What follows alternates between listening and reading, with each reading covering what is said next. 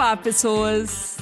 E aqui na sequência da comemoração de um ano desse podcast que se transformou no primeiro, no mais famoso, no mais seguido, no mais amado podcast de agilismo do Brasil, da língua portuguesa. E feito em Minas Gerais. e feito em BH, terra do pão de queijo.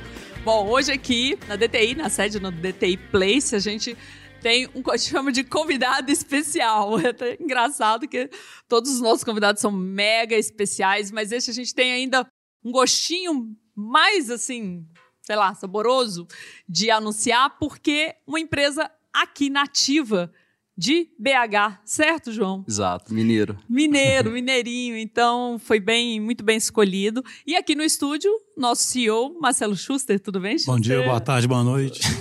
Para quem está aqui, é a mesma coisa de antes. A nossa ideia aqui de conversar com o João da Toro Investimentos. Uma empresa que, assim, um dia a gente não sabia e no outro dia, caramba, todo mundo conhecia a Toro, né? Então, a nossa ideia é entender, a gente sabe que a Toro trabalha né, nesse modelo ágil, tem né, uma liderança que pensa dessa forma, mas conhecer os desafios, uma fintech, os perrengues do dia a dia, né? Porque desde o início a nossa ideia com os agilistas, primeiro a missão dos agilistas é catalisar, acelerar esse processo de tornar as empresas ágeis. E aí a gente entendeu que a melhor forma era compartilhando o conhecimento, que isso é a verdade da DTI, é o dia a dia dela, então a gente sempre tenta trazer empresas que estão passando por esse desafio, que compartilhem também aquilo que não deu certo. E aí a ideia é a gente vai começar ouvindo, nivelar todo mundo pela história da Toro e depois abrir também para perguntas. Então perguntas minhas, do Schuster e de vocês, continuem usando o eu falei errado, não é slide ou não? Sei lá, não conheço. Eu sempre chamei de slide, slide né? Slido. O slide, tá? Ou slido, é o que vocês quiserem, mas continua mandando perguntas. Só antes do João começar, só uma coisa que eu acho interessante, né? O João tem 27 anos e a empresa dele já tem 10 anos de história, né? Então, eu lembro que no episódio que a gente gravou aqui anteriormente, falando sobre organização tradicional, sobre o medo, não é para alguém ter medo, né? Fala assim. Dá medo demais. Né? Não, você tem, mas e os outros, né, garoto? Hoje em dia, Mais ainda. o cara já tem 10 anos de história, né? Então, assim, esse é o, é o, é o mundo, né? E na fintech, então, né? Isso aí é mais presente ainda, né? Legal. Gente, antes de mais nada, obrigado pelo convite. Eu sou cofundador da Toro, né? Tenho mais outro, outras quatro pessoas que lideram a empresa junto comigo, né? Então, prazer estar aqui. Eu acho que especial para mim é estar aqui com vocês, né? Poder participar aqui junto com o Xuxa, pessoa que eu admiro, e também junto com a DTI, que eu acho que é referência em agilidade. Né? Acho que eu vou ser a pessoa que menos vou falar sobre agilidade. Vou falar um pouquinho sobre os perrengues, um pouquinho sobre o negócio, um pouquinho do que a gente viveu. Excelente. Começa então falando para nós da história, né? O Xuxa já, já adiantou que você tem apenas 27 anos. Fiz 28 semana passada. 11 anos então já, né? 10, 10. Comece... Na verdade, vamos fazer 10 anos de, de touro agora na virada do ano. A gente começou em 2010. Uau! Né? Começamos com 18 anos de idade, né? assim, com muita vontade, né? Aquele negócio, quando a gente começa, a gente não é nada, a gente é um ser cheio de vontade, querendo fazer algo diferente, né? E acho que isso que moveu muito a gente desde o início. Né? Desde jovem, eu e os meus sócios sempre teve uma vontade muito grande de empreender, fazer diferença. Né? Eu conto algumas histórias que com 12 anos eu já fazia miçanga para vender na escola, fazia brigadeiro para vender, era o máximo, achava sensacional. Uh, começava, fiz um site de fotos na época que eles lembram, na época a gente não tinha celular uh, igual é hoje, né, com foto boa e ia tirar foto na nas festas, com a câmera, fiz um site e era o máximo, porque a gente entrava em todas as festas de graça. né? Então, conseguia cumprir meu OKR da época. Né? Então, mas assim, começamos agora, começando a história da Toro, né? Uh, eu teve sempre esse desejo muito grande de empreender desde novo.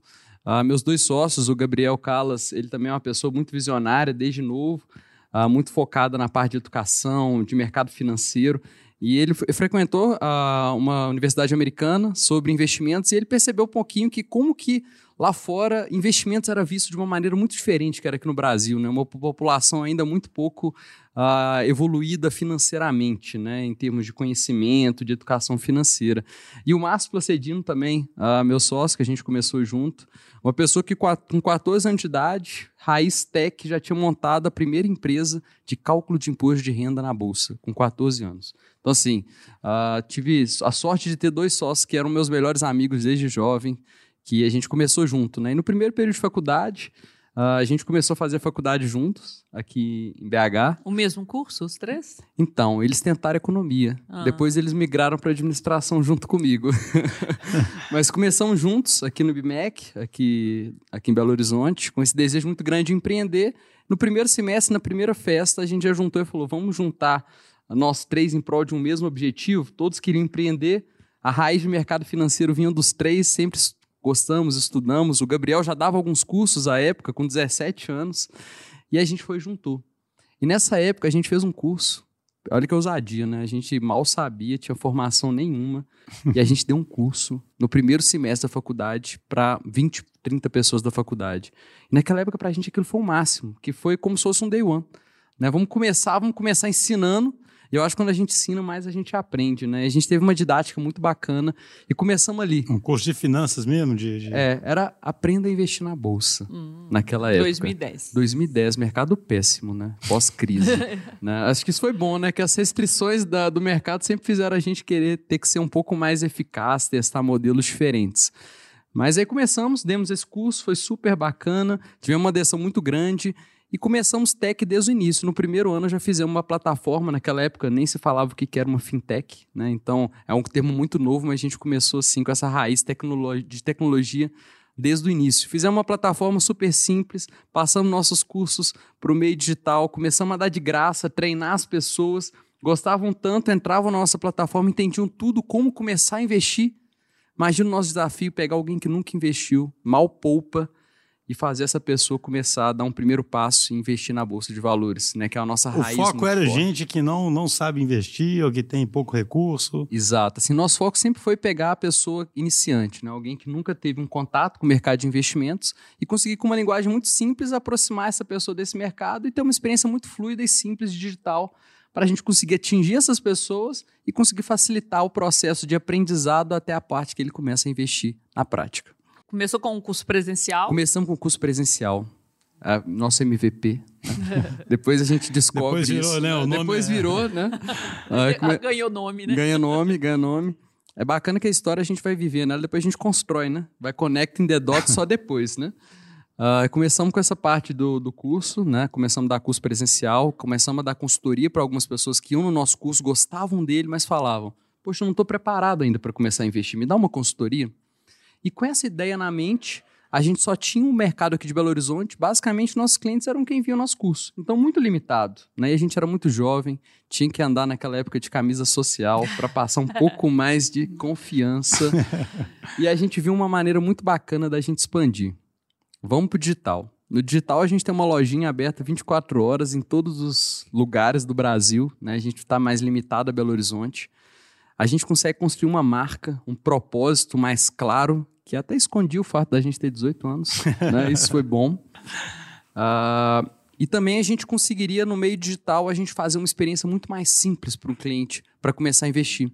Muito mais escalável. Eu não precisaria mais dar um curso para uma pessoa. Por que não gravar? Uh, igual a gente está gravando esse podcast aqui, a gente como que a gente poderia gravar os cursos e começar a passar eles para milhares de pessoas ao mesmo tempo online? Aí começando no mercado digital, começamos a escalar. Eu lembro que nessa época a gente, a gente tinha um cliente muito grande nessa época da, da consultoria e ele representava metade da nossa receita. E a gente estava começando a construir a plataforma digital.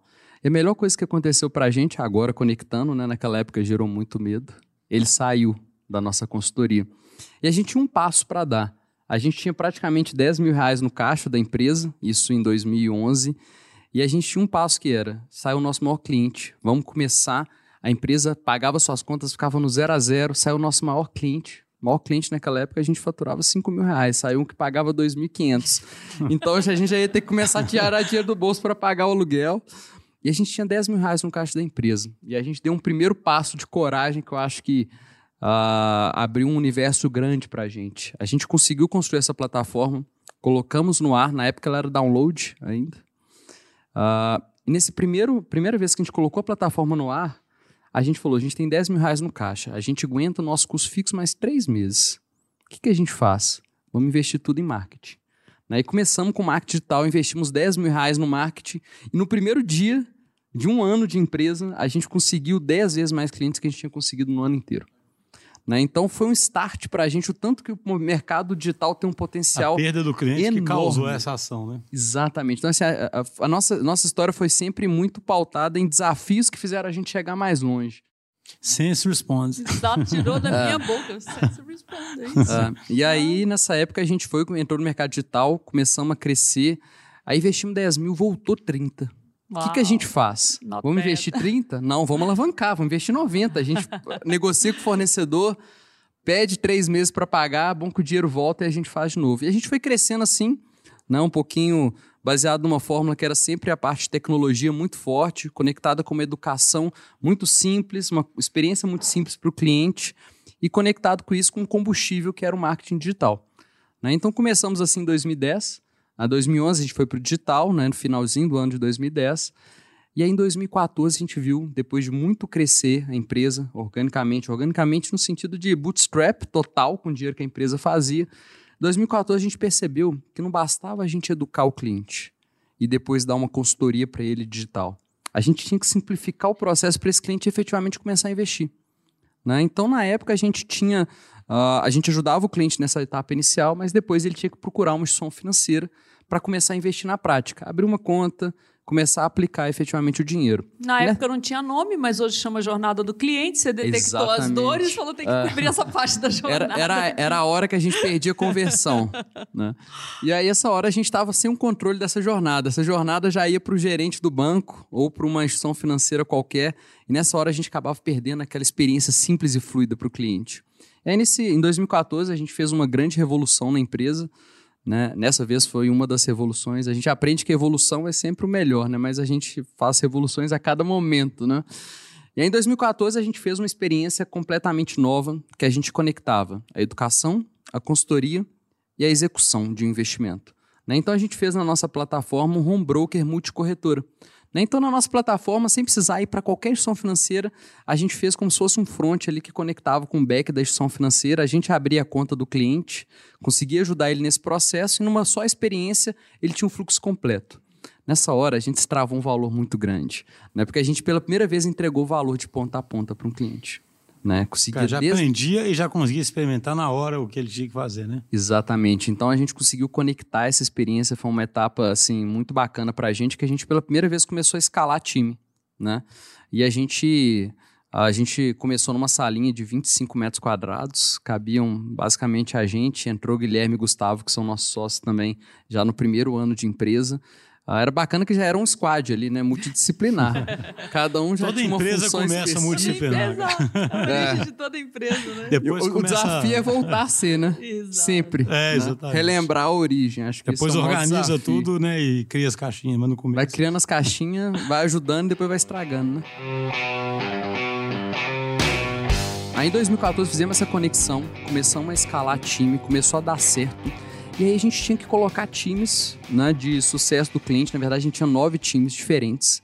Cada time responsável por uma etapa do funil do cliente. Mas naquela época era basicamente um time de inside sales, um time de onboarding, um time de qualificação, um time de sucesso do cliente. Cada etapa do funil a gente tinha um time de pessoas que tinham que ajudar o digital a funcionar bem. Né? Aquilo para a gente incomodou muita gente. A gente cresceu, cresceu, cresceu. Chegamos, a gente contratava 20 a 30 pessoas por mês. Era um puta desafio pra gente. Eu tive que virar RH também, aprender um pouquinho.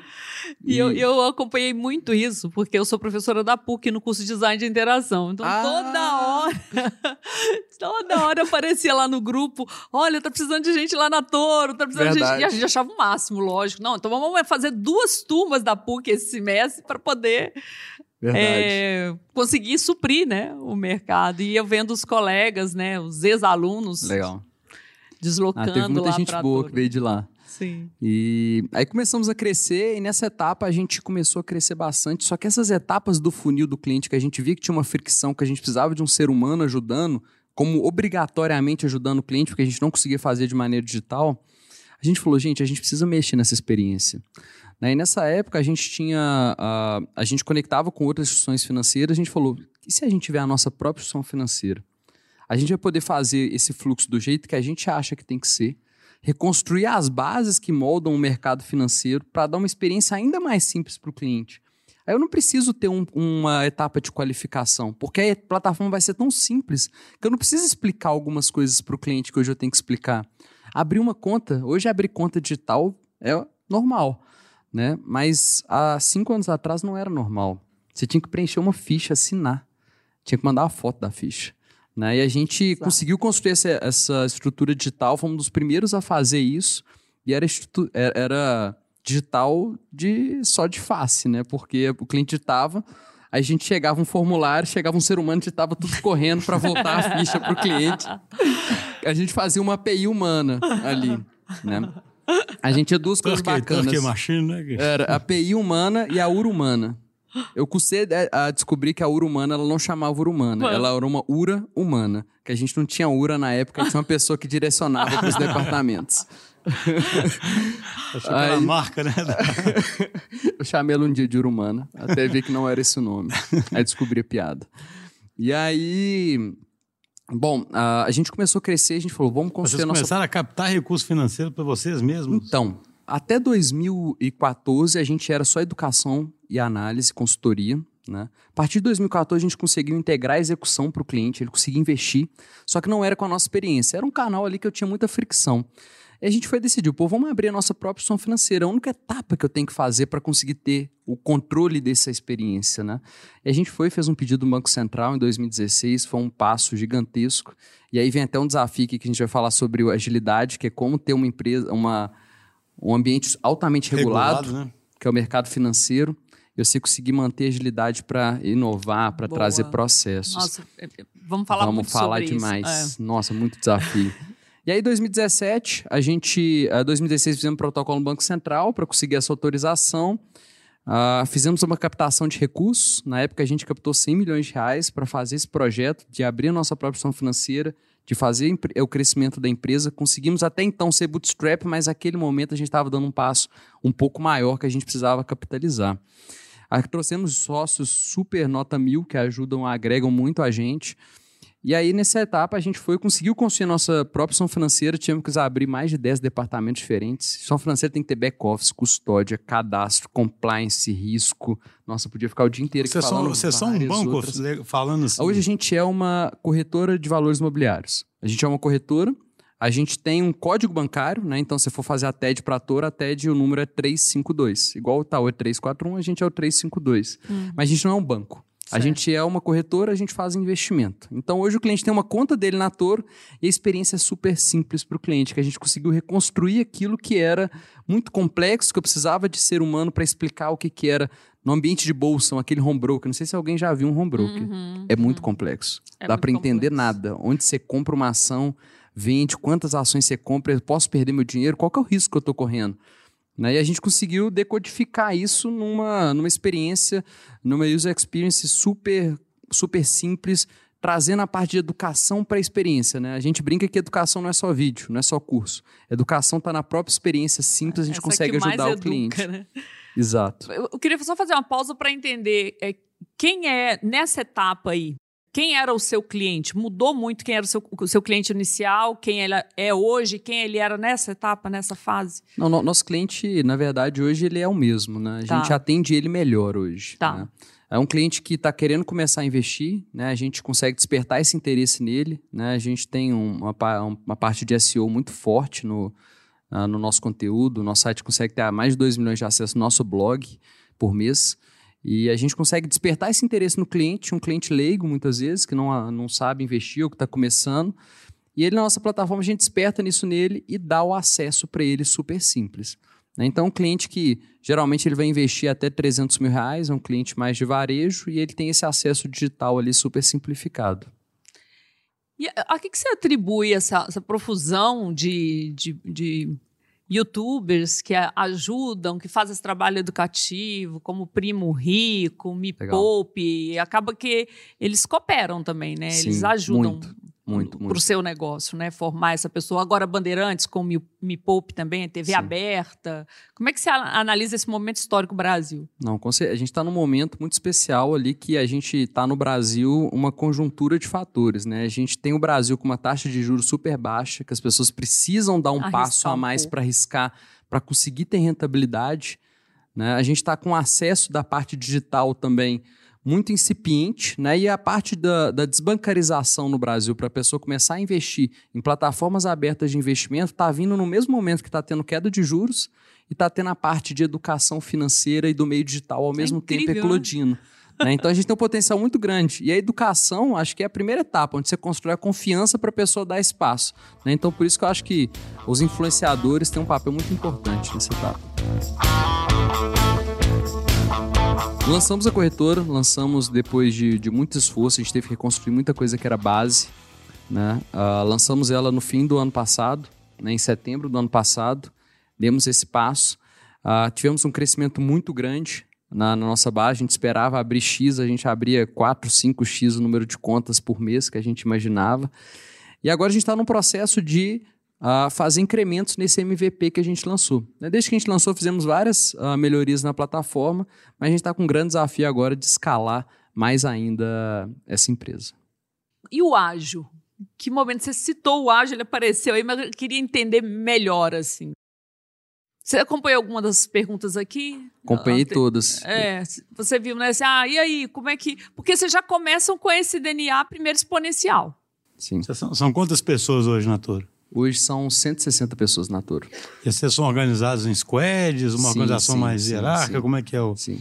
A gente tem um mix lá, né? Uh, a gente. Vamos contar um pouquinho da história, né? A gente, quando a gente começou a construir a instituição financeira, a gente tinha um processo que Banco Central, autorização de Banco Central, com sigilo. Né? Então a gente teve um processo que ele teve que começar com um conhecimento muito concentrado. Né? A gente não come conseguiu começar 100% ágil. Né? A gente teve que começar num conhecimento mais concentrado, que a gente teve que trazer especialistas que conheciam daquele processo para conseguir construí-lo. Né? E também a gente tinha um processo que, quando você está construindo uma, uma instituição financeira, você não tem sandbox para você testar, para você produzir experiência e conectar com, com, com o mercado financeiro em si para conseguir testar. Então a gente começou com um processo uh, um pouco meio que ágil, mas com cascata, né? E a gente, uh, brinco que a cascata é sempre linda, né? Apesar de você ter previsibilidade de data, fica o 99% sempre ali. Agora falta 1% para entregar, 1% para entregar. Atrasamos um pouco o projeto, né? Dado o 99% que o 1% ali. 1% demorou gente, muito, né? Demorou, 1% demorou mais que 60% do projeto. A gente não tinha ambiente de teste, né? Então a gente começava a ter que produzir toda a parte da experiência do cliente sem testar na prática nas conexões com o back de uma instituição financeira. Né? Então, esse foi um primeiro grande desafio que a gente teve na consolidação e primeira entrega da instituição financeira. Né? Depois disso, a gente fez uma transformação na empresa como um todo para a metodologia ágil. Aprendemos também que transformação ágil começa aos poucos. Né? Alguns lugares a gente fez tombamento, aprendemos que não deu certo, apesar de ser eficiente, não foi eficaz. Mas começamos a produzir uh, vários squads multidisciplinares na empresa. Né? Hoje a gente, além da parte de desenvolvimento, né, junto com os times que tem, parte de os devs, tem o pessoal de design, os Scrum Masters, os POs, para desenvolver o nosso produto, a gente também teve a ousadia de fazer isso com outras áreas. Né? Pegamos o marketing também, transformamos ele ah, em células ágeis, temos a ousadia de estar tá começando a fazer alguns dos conceitos ágeis no RH. Tentamos fazer na área de finanças, mas eu acho que a gente começou a dar alguns passos que são complexos, né? mas a gente adotou alguns princípios legais. Ah, vamos ter transparência, mais colaboração, o time atuar mais junto, mas 100% às vezes tem algumas áreas que são mais procedimentais. Então a gente ainda tem alguns E como é que você lida com essa, com essa questão da autonomia que apareceu antes e sempre aparece, né? Porque é fácil de pensar, poxa, a gente mexe com investimento, com dinheiro, um erro assim, sempre tem as muletas, digamos assim, que Sim. impedem, né? De, e que, que, muitas vezes são bem reais mesmo, né? Você tem, dependendo do negócio, você tem um risco maior, né? Como é que Exato. você lida lá com essa questão da autonomia? Bom, a, a gente, até no, nos nossos valores, a gente tem um deles que é autonomia com alinhamento. Né? Eu acho que a autonomia ela é, ela é sempre boa se ela vier com um alinhamento muito forte por trás. Instituição financeira ela, ela dificulta um pouquinho isso ainda. Né? Por exemplo, lá na, lá na Toro a gente é um ambiente 100% aberto, mas ainda tem algumas segregações necessárias físicas que a gente precisa ter, que eles chamam no mercado financeiro de Chinese Wall. Tem algumas áreas que precisam ficar isoladas de outras por regulação. Né? Por exemplo, a área de back-office tem que ficar isolada da área de operação. A área de análise de investimentos tem que ficar isolada da área de relacionamento. Né? Tem algumas áreas específicas que elas são isoladas. Mas a gente acredita muito o seguinte: a gente tem que dar autonomia. Isso é super uh, necessário para a gente conseguir ter tomar decisões ainda mais rápidas. Mas eu acho que o principal é como que a gente dá um alinhamento muito forte para que a autonomia consiga gerar valor. Né? Como que a gente consegue dar liberdade com responsabilidade? Como que a gente consegue uh, passar para as pessoas exatamente o que, que a gente pretende, qual que é a visão, qual que é a direção que a empresa espera, quais são os OKRs e objetivos que aquelas pessoas têm de seguir, para que elas consigam ter uma, uma autonomia alinhada com o todo, né? para que cada squad caminhe na mesma direção. Só uma curiosidade que eu fiquei: a educação ainda gera receita ou a receita agora é com investimento? Então, a gente começou com educação, né? A educação gerava receita, a gente tinha um ambiente de. A gente cobrava uma subscrição do cliente para ter acesso a conteúdo, né? e tinha a parte de execução que era isolada. Depois a gente fez um modelo de cobrança completamente diferente quando a gente lançou a corretora, que a gente pensou o seguinte: uh, a gente tem um conteúdo que é muito rico e a gente consegue atrair muito cliente baseado nele. É o cliente que gera confiança na gente, gerando a confiança, ele vira um cliente nosso. Então a gente começou a dar o conteúdo de graça e começou na parte de execução, como que a gente cobra pela execução, mas estando alinhado com o cliente? A gente fez um modelo de cobrança muito diferente do que existia, ele é inovador no mundo, que era, eu só ganho se o cliente ganha. Né? Então, se o cliente perder, eu não cobro nada. Né? E se ele ganhar, ele me dá um pedaço do que ele ganha. Né? Então, ele é proporcional ao ganho que o cliente tem, e se ele perde, eu não cobro nada. Então, a gente construiu um modelo de alinhamento na execução muito forte, dando a educação de graça. E agora a gente está com várias iniciativas que aí uh, um, alguns squads do marketing trabalham com o squad que são focados em, em subscrição. Então eles estão produzindo conteúdos integrados com execução e cobrando subscription nesses produtos de conteúdo. É, Muito bom. Aproveitando, já tem uma pergunta aqui sobre a tua fala, né? Que no início já era o squad, a gente comentou que toda empresa começa assim. e aí você comentou como que é difícil voltar, né? Depois Sim. que cresce. Crescer de fato traz complexidade na gestão? E você sente o impacto disso? É real, mesmo para uma empresa que já começou com esse modelo ágil de pensamento, focada no cliente desde sempre, Sim. ou seja, tudo que as outras grandes tradicionais querem, vocês já começaram. Sim. Mas é, é um desafio muito grande, porque a empresa vai crescendo, vai aumentando a complexidade, vão tendo departamentos diferentes, uh, graus de conhecimento diferentes, pessoas diferentes, né? A gente trouxe pessoas do Brasil inteiro para conseguir concentrar esse ambiente, esse conhecimento aqui em Belo Horizonte.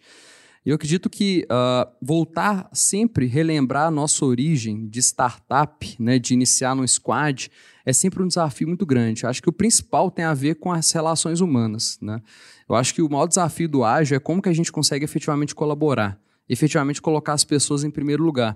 E o Chu, você falou uma coisa muito importante que eu acho que o principal é como que você deixa seu ego de lado. Né? Porque eu acho que o, o desafio maior é que a gente precisa da divergência para no ambiente complexo chegar em algo que gere valor. Para eu ter divergência, eu preciso ter coragem de divergir. Mas eu tenho que ter coragem de divergir, mas ao mesmo tempo, como que eu tenho um conflito saudável, né? Sem hostilidade, né? Pô, se eu tenho um conflito saudável, eu tenho que confiar. Para eu confiar nas pessoas, para que o conflito seja saudável e ninguém duvide das bases que a gente está junto, a gente precisa ter intimidade. Para eu ter intimidade, eu preciso que abraçar a vulnerabilidade. E aí começa a vulnerabilidade que tem a ver com o nosso ladinho aqui, que a gente sempre fica é, olhando a, um pouquinho para ele, né? né? É. Como que eu aceito que eu tô correndo risco, que eu não sei a resposta, que eu sou um ser humano igual o outro, né? Pô, abracei a vulnerabilidade, criei intimidade com as pessoas, confiei, consegui criar uh, efetivamente uma relação baseada na confiança para poder divergir, legal consigo agora atuar em grupo, num squad. E aí, tem, aí vai um trabalho muito grande que a gente sempre faz de desenvolvimento pessoal das pessoas. Cara, só, só, um negócio que eu acho bacana demais, né? Você imagina, né? Nós estamos falando com um cara de uma fintech, né? A figura tradicional que você imagina de um cara da fintech é um cara que só olha número ali, fica massacrando todo mundo e cobrando. É. não é isso, né? Todo é. filme né, assim, né? O cara. Tradicional. Tipo Wall Street, né? O cara ali, né? E, e, e, veja o que, você está salientando, a de vulnerabilidade, que é uma coisa que a gente fala muito, né? Que está na raiz do, do agilismo, que é essa crença nas pessoas e elas poderem ser o que elas são ali no ambiente de trabalho, né? Como se numa condição, vamos dizer, fundamental para começar tudo, né? Ah, como é que eu tenho autonomia? Como é que eu tenho conflito saudável? Como é que eu tenho tudo? As pessoas podendo estar em um ambiente, elas são elas mesmas e, Verdade. e confiam nas bases né, estabelecidas. A gente até brinca que uh, as pessoas serem elas mesmas. Eu estava até num evento do, do Google semana passada, a gente estava num programa de imersão com eles. E eles falaram uma coisa muito bacana, que é o seguinte: você tem que ser você mesmo aqui no Google, mas a gente não quer que você seja você mesmo. Eu quero que você seja você mesmo num ambiente profissional com os nossos valores. Porque às vezes é aquele negócio, você ser você mesmo efetivamente, às vezes você está tendo um. Você está esquecendo das restrições que naturalmente a convivência é, exige, né? Eu acho que esse é o maior desafio que eu vejo do ágil, né? Como que a gente consegue cuidar das relações humanas? Porque as pessoas são muito diferentes, estão chegando num ambiente diferente. Uh, muitos dos nossos profissionais sempre viveram num ambiente, igual você falou, de mercado financeiro tradicional. Então, como quebrar esses paradigmas né, para as pessoas poderem conviver? Como que a gente cria um squad que eu tenho um designer, eu tenho uma pessoa de compliance, eu tenho um cara uh, super analítico, crítico de dev, e eu tenho ali do lado um assessor de investimentos ou um analista de investimentos que trabalha há 20 anos com investimento super tradicional individualizado. Né? Como que a gente consegue fazer com que as pessoas convivam no ambiente? Como que elas se respeitam e se entendam? O seu maior desafio são essas pessoas que já vêm do modelo tradicional? Não, na verdade, eu acho que é todo ser humano, né? Acho que ser humano é... Desafios são seres é humanos, né? É, gente, né? eu adoro gente, inclusive. Mas acho que o ser humano, ele é o conceito do que é o complexo, né? Você nunca sabe o que sai daquele input. Né? Então, eu acho que o maior desafio é como que você cuida dessas relações para que elas sejam saudáveis. Porque o conflito saudável, por um momento, ele não virar saudável, virar um pouco mais hostil, e aí se perder a coesão do grupo, do squad, isso é um passo. Né? Como então, cuidar disso? Mas, Odeio, só um comentário que eu acho interessante, tá. que a gente estava hoje num outro contexto conversando numa, numa reunião nossa, que é interessante o seguinte, assim, a impressão que dá conversando com você é a seguinte, a base da sua crença é começar por isso e construir uma empresa a partir disso. Muita empresa, a base da crença dela é começar com alguma meta arbitrariamente definida, importante, mas definida, e sair empurrando esse cadeia abaixo. E depois não entende os determinados comportamentos que são gerados em consequência disso. Né? Assim, talvez com essa estrutura e trazendo confiança, você consiga o máximo engajamento para eles procurarem algo até mais desafiador do que essa meta arbitrariamente definida. Né? A, a dificuldade é acreditar nisso, né, cara? Porque Parece que se alguém assume a gestão de uma empresa dessa tem que crescer, o primeiro ato dele é socar a meta e cobrar de todo mundo. E não assim, vamos falar de vulnerabilidade, né? E, eu, e tem cara que vai, vai estar ouvindo isso, vai até desligar o podcast, né? Assim, né? Esses caras, deixa eu, deixa, eu, deixa eu aqui, né? E lá. Eu, eu acho isso interessante, porque eu Verdade, sempre brinco, né? É. Eu sou engenheiro, sou um cara extremamente cético, né?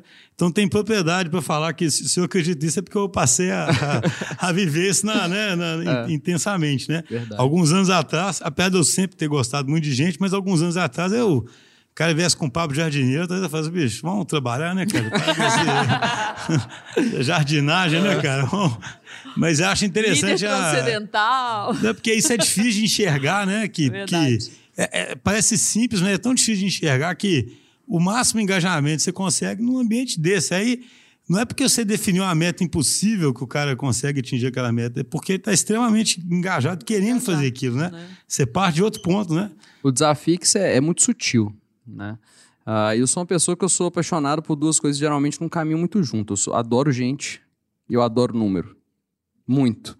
Né? Então, assim, tudo que vai coordenar de, de vamos fazer alguma iniciativa para colocar as pessoas em primeiro lugar, mas com objetivos muito claros e resultados também que a gente espera, eu sou muito a favor. Né? Uhum. Então, acho que um desafio que a gente vive também é tem que ter metas, as metas são desafiadoras e a gente tem que ter as pessoas.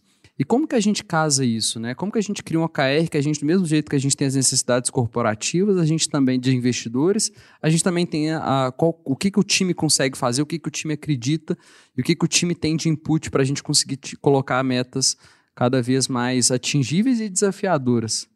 Né? Então, acho que o desafio está como que a gente caminha entre os números e as pessoas, fazendo autonomia com alinhamento ali no resultado muito claro. Acho que esse é um desafio constante de gestão. E em relação a, mercado, a concorrência, a esse cenário super propício, então também tem concorrência. Como é que é isso? Sim.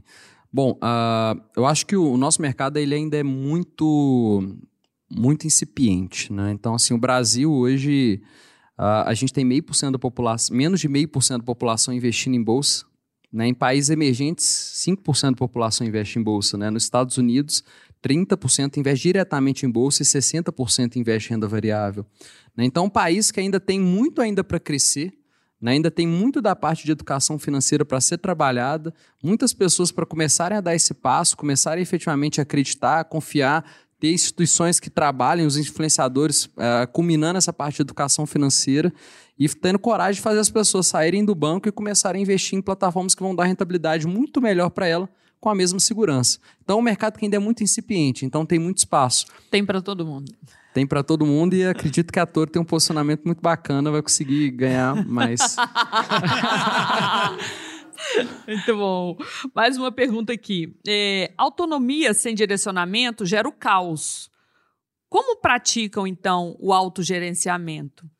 Usam alguma ferramenta para acompanhar a evolução da sprint, por exemplo? Legal. Bom, é, assim, a, a, gente fala aqui as coisas bonitas, né? Mas caos rola toda hora, né? Lá na empresa. Então, assim, a gente tem muita mudança e muitas vezes o nosso maior desafio é como que a gente não chega no caos e pega a complexidade cada vez mais, tenta trazer ela para o complicado. Aprendeu, vamos complicar. Aprendeu, vamos complicar. E às vezes cai no caos. No, normal. Mas eu acredito muito que isso é um processo contínuo de aprendizado, né? Acho que é isso que a gente mais aprende, a gente nunca está pronto. Mas hoje lá na Toro a gente utiliza o Trello para acompanhar o, os projetos. Tem algumas ferramentas lá que, os, que os Scrum Master trabalham também junto com o time para acompanhar o desenvolvimento das pessoas e também acompanhamento de como que tá os resultados, como é que está a evolução das entregas do time. Mas eu acho que o, o, principal que a gente acompanha como organização de entrega dos times são os OKRs. Né? A gente Uh, a gente brinca lá que uh, a gente faz planejamentos de três em três meses e uma, é importante ter uma direção, principalmente também para ela ser mudada, né? Então tem que ter algo para ser mudado depois. Então a cada três meses a gente faz o nosso OKS e a cada mês a gente faz os check-ins com cada time acompanhando, cada um, todo mundo aqui, como se estivesse aqui no, na plateia, aqui, cada time vem e fala um pouquinho como estão os OKS, os principais desafios, o que, que eles estão fazendo para alcançar. É meio que como que a gente gerencia de maneira organizacional e cada time tem os seus próprios processos. Sejam via Kanban, via Scrum, fazem, uh, utilizam Trello, alguns utilizam algumas ferramentas também de software para acompanhar. Você já respondeu parcialmente essa pergunta aqui, mas é, esse é sempre o maior interesse, né? Como lidar com os desafios. Então, quais foram os principais desafios de operação, de atendimento ao cliente e de tecnologia em função do crescimento exponencial? Legal. Eu acho que o principal maneira de você encarar o desafio, acho que a primeira etapa é você ter coragem. Né? Tem que ter coragem, tem que pensar positivo. Acho que essa é a primeira etapa como ser humano para conseguir avançar. Né? Se você não acreditar e não tiver coragem para encarar, já, já parou ali. Mas tivemos vários desafios. Em relação à parte de relacionamento com o cliente, uh, acho que um grande desafio foi como que a gente consegue ganhar eficiência no modelo que é escalável. Né? A gente, à época, em 2017, antes da gente ter a nossa própria instituição financeira, até 2017, uh, ah, a gente tinha 150 pessoas na área de relacionamento com o cliente, nessas nove etapas do processo, uh, ah, para atender mais ou menos 50 mil pessoas, 50 mil clientes. Hoje, a gente tem 25 pessoas que atendem 10 vezes isso. Né? Então, acho que o maior desafio foi como que a gente consegue construir uma ferramenta, uma plataforma tão simples para que eu não precise ter o cliente vindo me perguntar algo. Né? Como que ele se autorresolve? Né? Eu acho que esse foi o maior desafio de todos, que tem muito a ver com produto. Né? Então, acho que a maior resolução da parte de relacionamento com o cliente foi no produto. Esse foi o principal, o principal ponto. Aí teve outros, ah, vamos criar um omnichannel, o cliente hoje pode falar com o ator pelo WhatsApp, uh, por telefone, por chat, por e-mail, Uh, tem o, o, bot que atende o cliente também. Então, assim, foram várias pequenas coisas, mas acho que o maior desafio foi como reduzir a necessidade de, do cliente ter contato conosco. De onde mais que tinha desafio? Na tecnologia, você falou, né? A própria plataforma. Você, vocês conseguem fazer experimentação? A gente Fazer consegue, teste mas AB, não tudo. testar hipóteses. Consegue, mas infelizmente não tudo, né? Nosso ambiente é muito regulado. Até uma, uma brincadeira que a gente tenta testar há muito tempo, ainda não conseguiu, é o nosso cadastro. Um cadastro de missão financeira é uma das coisas mais difíceis de construir, vocês acreditam? São oit- mais de 80 campos obrigatórios Uau. vinculados na CVM. Se você quiser mudar qualquer campo, você tem que pedir uma autorização. Então, assim, é um processo um pouco complexo de mudar, né? E ele vincula a várias fontes de base de dados, né? Eu vou pegar um cadastro do mercado financeiro, eu preciso perguntar o quanto que o cliente ganha, onde que ele investe, quanto que ele investe, várias outras perguntas que já são difíceis de responder, imagina digital, né? E nesse processo a gente vai consultando várias bases de dados. Ah, beleza, ele colocou isso, beleza, na Receita Federal, esse CPF, bate com esse nome. Ah, vamos consultar agora para ver se eh, realmente o cli- cliente tem isso. Aí consulta para ver se esse cliente parte de lavagem de dinheiro. se- Será que esse cliente está na lista de terrorista? Assim, são milhares e milhares de coisas que têm que ser vinculadas. Então, o exemplo do cadastro é um bom exemplo de como que a gente quer ser ágil, mas ao mesmo tempo a gente tem um mercado regulado. Né? E hoje a gente tem de auditoria na empresa, são vários órgãos que auditam a gente. Ah, um deles é a BSM, né, que é a supervisão de mercado da, da Bolsa. E a gente tem vários processos de tecnologia que são auditados e tem que ser feitos de maneira tradicional. Por exemplo, a parte de deploy. né? Tem várias coisas que hoje a gente vê tecnologias muito mais avançadas, mas que por regulação a gente tem que seguir alguns critérios que são auditados. Essa questão da. Com certeza você deve ter vários aí para contar, né? É- Essas, esses segmentos que são muito regulamentados, regulados, como a saúde também, né? Eles também têm muitos dogmas, né? Então, como você sabe que já tem uma série de restrições, costuma quem lida com esse negócio já também assumir que um tanto de coisa não pode, né? Sim. Tem algum caso assim que vocês foram achando que seria uma restrição, entraram a fundo ou tentaram forçar uma mudança e conseguiram? Sim, ti- tiveram, Brechas? é, ti- tiveram vários, né? Na verdade, quando a gente ah, construiu nossa plataforma e pensou na experiência, ah, a gente sempre contou com algumas consultorias jurídicas também para entender se poderia ou não fazer aquilo. A primeira resposta falou: vocês estão ficando loucos? Pode fazer isso não. Começou Isso bem. aqui não dá, não. Então, Então, com advogado, né, cara? ah, não, advo- não foi, foi tenso. né? Então, assim, a gente começou a, a mostrar por que, que a gente, daquela maneira que a gente está fazendo a experiência para o cliente, a gente ia facilitar para ele. Né? Como que eu consigo mostrar para o cliente, por exemplo, quando ele vai comprar uma ação lá na Toro, a primeira coisa que a gente mostra para ele é quanto que ele pode perder. Porque eu quero, naquela experiência dele entrar numa renda variável, mostrar para ele o risco que ele está correndo. E esse foi, por exemplo, um dos paradigmas. Poxa, mas vocês podem fazer isso? Vocês podem mostrar quanto que o cliente pode ganhar, o quanto ele pode perder? Isso é variável, isso depende do mercado. E a gente fez reconstruir todas as bases do que, que é o nosso, o nosso nossa experiência para conectar ah, em um. A gente virtualizou a custódia do cliente, virtualizou a parte financeira dele para poder brincar com isso, brincar com a experiência do cliente, mostrando para ele exatamente, beleza. Você entrando nessa ação, esse é o limite de perda, é o limite de ganho. Nada mais é do que traduzir um stop loss, um stop gain de uma instituição financeira tradicional, só que numa linguagem que o cliente não precisa saber disso. né? Ele precisa saber de uma outra maneira. Né? A gente quebrou um paradigma, por exemplo, toda instituição financeira você vai comprar uma ação, você tem que falar quantas ações você quer comprar e a qual preço. E na Toro, na verdade, você não fala quantas ações e qual preço você quer pagar. Até porque ninguém pensa em quantidade de ações. Todo mundo pensa, eu quero investir dois mil reais. E não 100 ações, eu nem sei quanto vale isso. Então a gente inverteu essa lógica. Hoje as pessoas para Toro falam, eu quero investir dois mil reais. E a gente mostra quantas ações vai dar aquilo e qual que é o preço de mercado. Né? Então, assim, foram algumas ah, engenharias que a gente foi fazendo. A gente foi invertendo a lógica do mercado financeiro, que geralmente era pensado na transação, para a gente pensar no cliente. O que, que o cliente está querendo? Era construído mais pro cara que opera mesmo, né? Exato. Do que pro cliente final, né? Exato. O cara que opera talvez goste disso, né? Mas O, ca- o- o cara que opera talvez tenha dificuldade de usar Toro. É, exa- né? Fica se sentindo limitado, né? Alguma coisa assim, O né? que a Mas- gente mais recebe de questionamento é para colocar mais feature, deixar mais complexo. e a gente tem que ir travando. Não, calma, isso não. A gente tem que tomar vários trade-offs de simplificar. É. Para simplificar, a gente tem que tirar um tanto de coisa. É, você chegou no, antecipou uma questão que é, é isso, né? É, tem que ter muito claro. Você falou assim, olha, para dar autonomia tem que ter um alinhamento né, de valores, perspectiva muito claro, né? O que, que é a Toro? Qual que é o, o propósito? Quando, o que que te faz saber isso entra, isso não? Legal. Né, que te dá esse norte. Bom, ah, são, são vários pontos, né? Você acha que o primeiro deles é o nosso propósito. Nosso propósito é gerar liberdade através da conexão entre as pessoas e os melhores investimentos. Né? Então, como que a gente é a ponte entre as pessoas e os melhores investimentos? Né? Acho que isso é o primeiro ponto que segue e move muito a gente. Né? Uh, outros pontos, né? a gente tem alguns pilares no nosso posicionamento. Um deles é o conteúdo ele tem que estar integrado com a execução. Poxa, eu quero fazer algo muito bacana para o cliente comprar ou vender ou começar a investir. Como que eu coloco conteúdo embarcado nisso? Como que eu consigo trazer educação na hora que o cliente está tomando uma decisão? Um exemplo, né?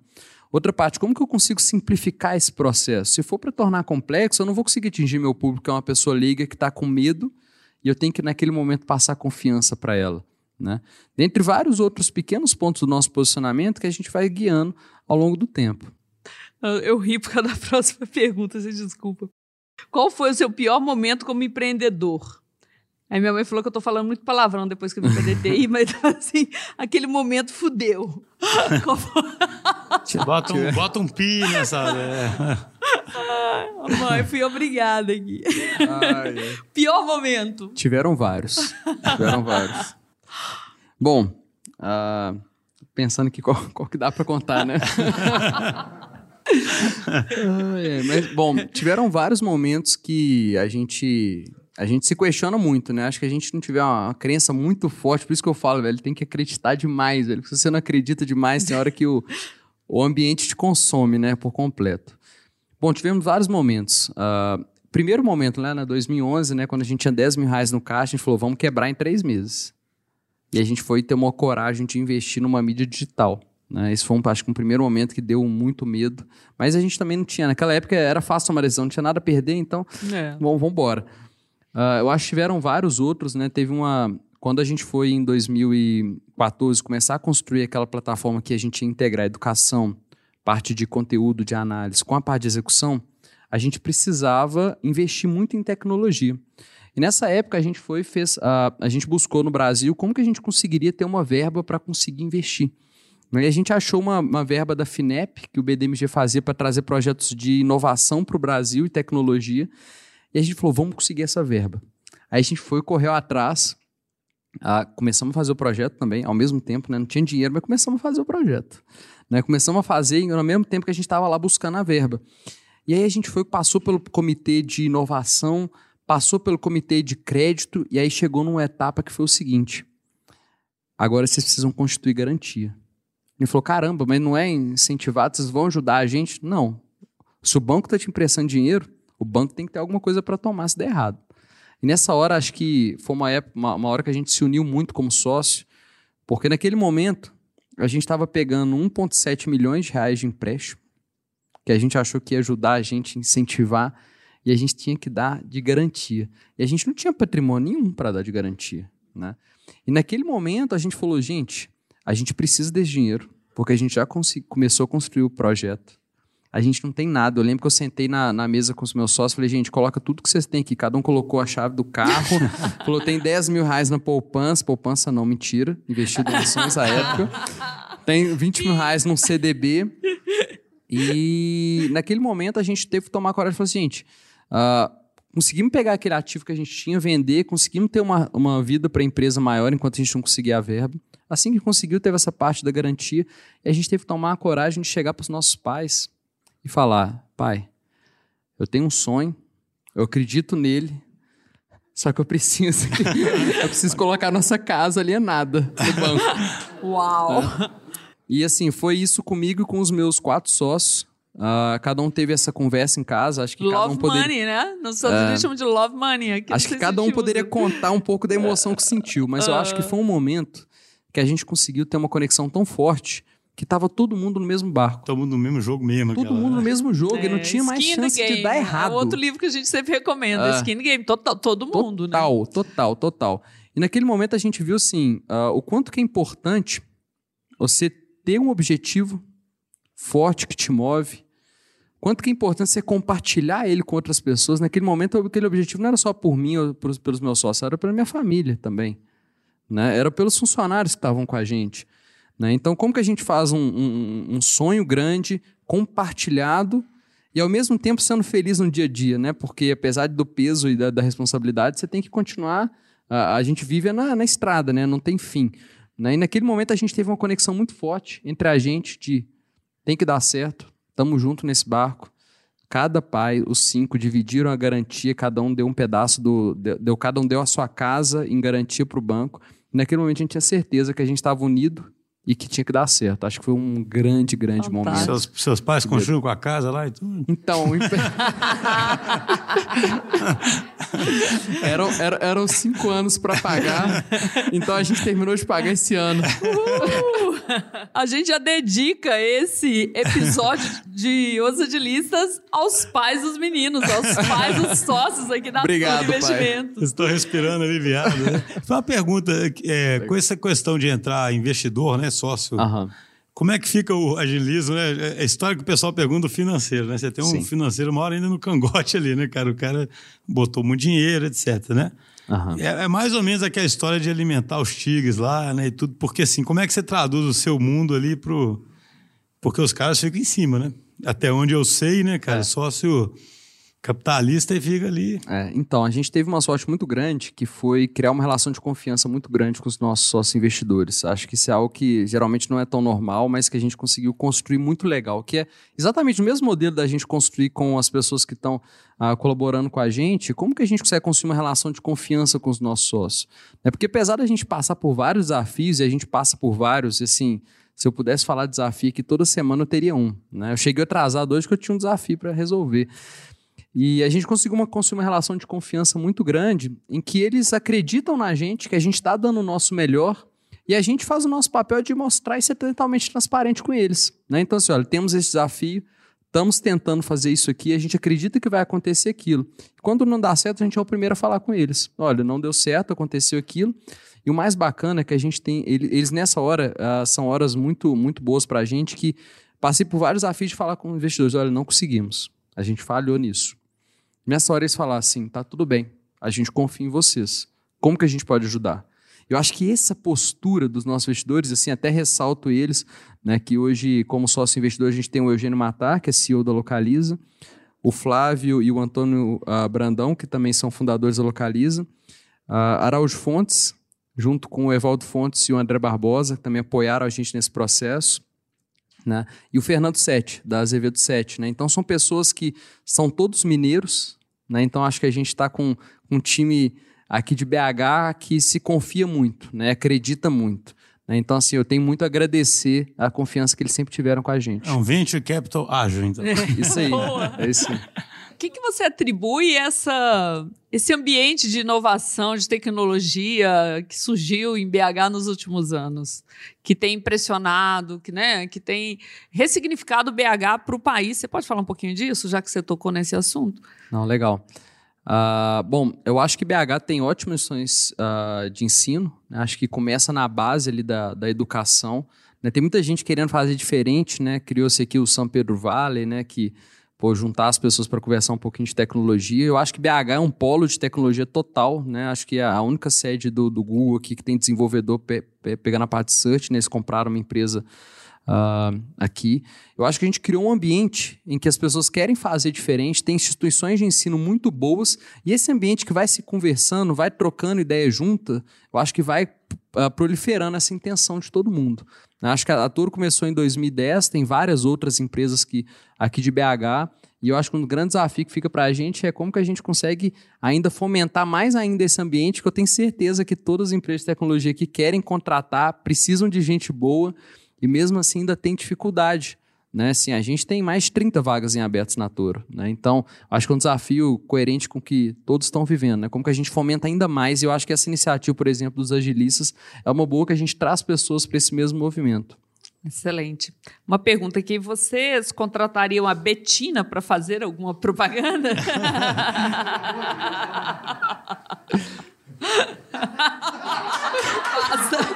já respondeu, já respondeu. Tá gravado? Bom, você pode citar algum case de sucesso de algum squad, por exemplo, é, que um squad sugeriu alguma mudança Legal. e que trouxe um grande valor para o negócio? Bacana. Vou dar um exemplo recente. Uh, no nosso marketing, uh, a gente tem squads uh, de aquisição, squad de retenção, tem alguns squads de, da parte de subscription, né, que produz conteúdo e, e vende para o cliente. E esses quadros de subscription, por exemplo, amanhã a gente vai ter uma ponte lá na, lá na Toro. A gente sempre fala para os colaboradores o que está acontecendo, como é que está a evolução da empresa. A gente vai compartilhar um pouquinho. E esses quadros de subscription, por exemplo, ele criou vários conteúdos né? Por exemplo, você tem um relatório que você entende tudo o que, que é para fazer, o que está bacana, uh, um conteúdo muito bem mastigado e colocou isso no ar, conectado com a parte de execução do nosso site. Eu tava, a gente está fazendo um processo de roadshow na Toro. Eu estava semana passada mostrando o site assim para o investidor. E aí, na hora que ele pegou, tinha um produto novo ali. Eu até surpreendi, falei, caramba, o que, que é isso aqui? Eu não vou nem clicar, porque vai que não funciona. Ótimo! E assim, eu fui, eu consegui comprar um produto da Toro, que eu nem estava sabendo que ia para o ar e que mostra um pouquinho de quanto que a gente tem autonomia com esse alinhamento e conseguiu colocar um produto super alinhado com aquilo que a gente acredita e gerando valor. Isso acho que foi uma experiência incrível e só para comentar o que foi isso, na semana isso passada. arranca uma lágrima de emoção. Né? Arranca, arranca. Bom, esgotamos as perguntas. Se alguém ainda tem um e estava esperando o momento, pode registrar. É, o que, que, você diria? Essa é a pergunta clichê nossa, mas é porque sempre perguntam muito pra gente nas redes, né? Para quem está tentando, assim, é aquela, aquela pessoa, aquele grupo que está numa empresa, que é tradicional, que está alinhado com o que a gente está falando e é re, aquele grupo de rebeldes, né? O que, que eles podem fazer? Para convencer pra o chefe? transformar chef? o negócio. Eu acho que. Primeiro abrir uma conta, né? É, eu acho que um passo importante é você conseguir alinhar o método com o objetivo. Porque muita gente acaba distorcendo e fica o método pelo método. Eu acho que o método que a gente utiliza é para atingir um objetivo claro de negócio. Né? Se eu acho que se você conseguir conversar com, com, com a empresa, com o seu chefe, conseguir algum grau de liberdade e conseguir com, se comprometer a algum objetivo claro, eu tenho certeza que eles vão comprar. Porque fala assim: olha, eu quero atingir esse resultado, eu acredito que eu vou conseguir atingir dessa maneira. Você vai mostrar que você está super alinhado com o resultado, que é tudo que uh, qualquer empresa tradicional e não tradicional quer. E naquele momento, com esse comprometimento, essa vontade, eu acho que você consegue ganhar espaço para atingir. Então, eu acho que começa pelo que a pessoa quer, que é aquela que atinge resultado. Se eu conseguir atingir algum resultado diferente ou propor algum resultado diferente, essa ousadia, eu acho que vai abrir espaço. Surgiu mais uma pergunta aqui, eu vou emendar como a minha. Bom, vocês investiram muito em marketing. Hoje vocês investem muito em marketing. A gente fala que experiência do cliente, é, é, em CX, o CX é o novo marketing, porque o cliente vende para você. Isso acontece muito, o seu cliente vender touro? Sim, o que, que acontece? A, a gente continua investindo muito em marketing. Nosso marketing agora tem um mix um pouco diferente do que foi no passado. Né? Antes era, era um marketing 100% pago. Né? A gente implorava para o cliente acessar nosso site, clicar em qualquer banner e chegar lá. A gente hoje tem uma parte de SEO muito forte da parte de educação. Continua com marketing pago, muito mais forte do que era anteriormente. Né? Tem muita técnica por trás disso que gera valor. E a gente também, a parte do nosso produto, por exemplo, nosso produto foi feito às avessas. Hoje, para você acessar tudo da Toro, você não precisa nem ter um cadastro. Né? Então, a gente fez o produto ser o nosso marketing. Porque se você acessando o nosso produto, você consegue ter acesso a todo o nosso conteúdo, ver tudo sem precisar fazer nenhum cadastro. Né? Então, nesse momento, a gente transforma um produto que geralmente fica atrás de um login, de uma senha, no nosso próprio marketing aberto. Né? Então a gente consegue uh, mixar tanto a parte de experiência do cliente, nosso próprio produto na parte de indicar, o cliente indicar, gostou da experiência, eu vou indicar, e hoje o nosso NPS é maior do que 50. Isso para um cliente que vai investir em ações no Brasil, varejo, é muito bom. Então, assim, tem a parte de indicação, tem a parte de SEO, parte de marketing pago, mas principalmente tem um produto que é muito simples e aberto, que ele mesmo vira o próprio marketing para o nosso cliente. Excelente. Schuster, mais alguma questão? Não, só, só para fechar, assim, para mim foi muito marcante. Você falou no começo, ah, vocês vão falar mais de jardinismo. Para mim, você é o próprio exemplo do líder jardineiro, né, cara? Esse é o depoimento, né? O que, que você colocou como importante a questão da vulnerabilidade. Gente, acabei de ter um insight, a gente podia criar, né, o, o troféu jardineiro, jardineiro. Dono. Vamos! Cara, não é legal demais? Então, nossa! É, macacão, coisinha. Oh. Então, que para mim o maior, o, o maior insight que fica é isso. A gente tem um manifesto da DTI, né? Eu apresento o manifesto sempre às tribos, etc. Eu sempre falo, cara, dá para resumir tudo falando que a gente acredita nas pessoas, né? A gente parte desse princípio e quer né, fazer com que cada um atinja seu maior potencial, né? Que para mim é uma fórmula que você disse aí, como é que você tenta fazer isso, né? Então, para mim foi super marcante, com certeza Vocês são agilistas. A gente tenta. João, muito obrigada. A gente não consegue imaginar outra pessoa melhor para personificar tudo que a gente acredita, né? Eu não conhecia essa história com esses detalhes da Toro, estou encantada. Acho que vocês ganharam uma cliente aqui.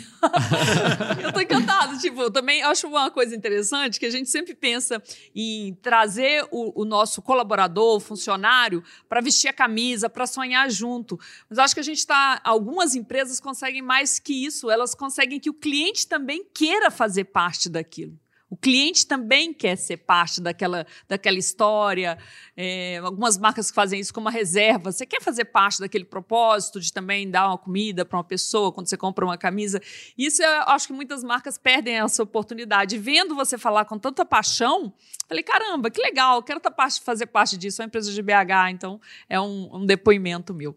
Gente, muito obrigada por fazerem parte da nossa história, desse dia de comemorar um ano de Os Agilistas. Continue participando, curtindo nas redes sociais, mandando as perguntas. E se vocês gostaram disso aqui, né, falem com a gente, porque quem sabe a gente pode ter outros momentos como esse, fazer uma um agilistas itinerante on the road, que bacana. Então, muito obrigada, Muito palmas. obrigado, pessoal. Valeu.